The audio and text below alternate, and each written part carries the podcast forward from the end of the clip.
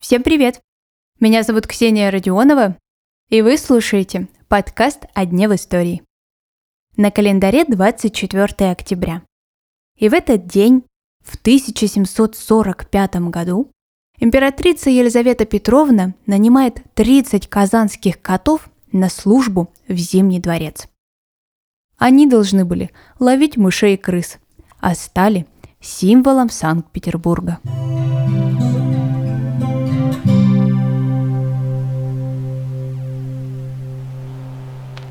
Сыскав в Казани здешних пород кладенных, самых лучших и больших 30 котов, удобных к ловлению мышей, прислать в Санкт-Петербург ко двору Ея Императорского Величества. И вот 30 казанских котов отправляются в путь охранять столичный покой. Версий появления пушистых охотников в Зимнем дворце много.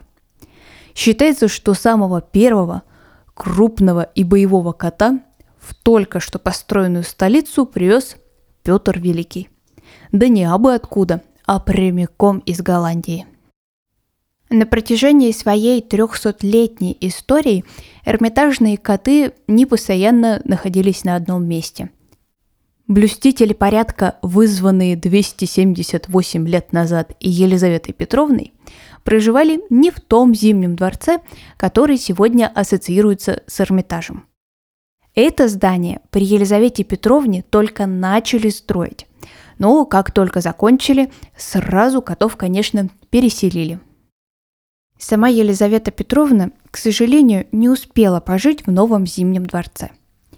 Но следующая долговременная хозяйка императорской резиденции Екатерина II там поселилась. Так уж вышло, что котов она не любила. Но важность и сложность работы пушистых понимала и даже ввела для животных особый статус – охранники картинных галерей. Почему же Елизавета Петровна решила пригласить охотников именно из Казани? Считалось, что в этом городе нет ни крыс, ни мышей, что императрицу очень даже устраивало. В Зимнем дворце грызунов тоже не должно было быть. Этот интересный сюжет, конечно, остался в истории. И сегодня в Казани радуются тому, что отправили своих котов на службу Отечеству – Прогуливаясь по главной пешеходной улице города, Баумана, можно даже встретить памятник тому самому коту Казанскому. До революции эрмитажные коты проживали в Эрмитаже. И после тоже. Новая власть оказалась снисходительна к животным и разрешила им остаться в императорской резиденции. В годы блокады экспонаты из музея вывозили – и ни одного эрмитажного кота, к сожалению, не осталось. По окончанию Великой Отечественной войны, говорят, тысячи котов завозили в Ленинград. Часть из них опять оказалась казанскими.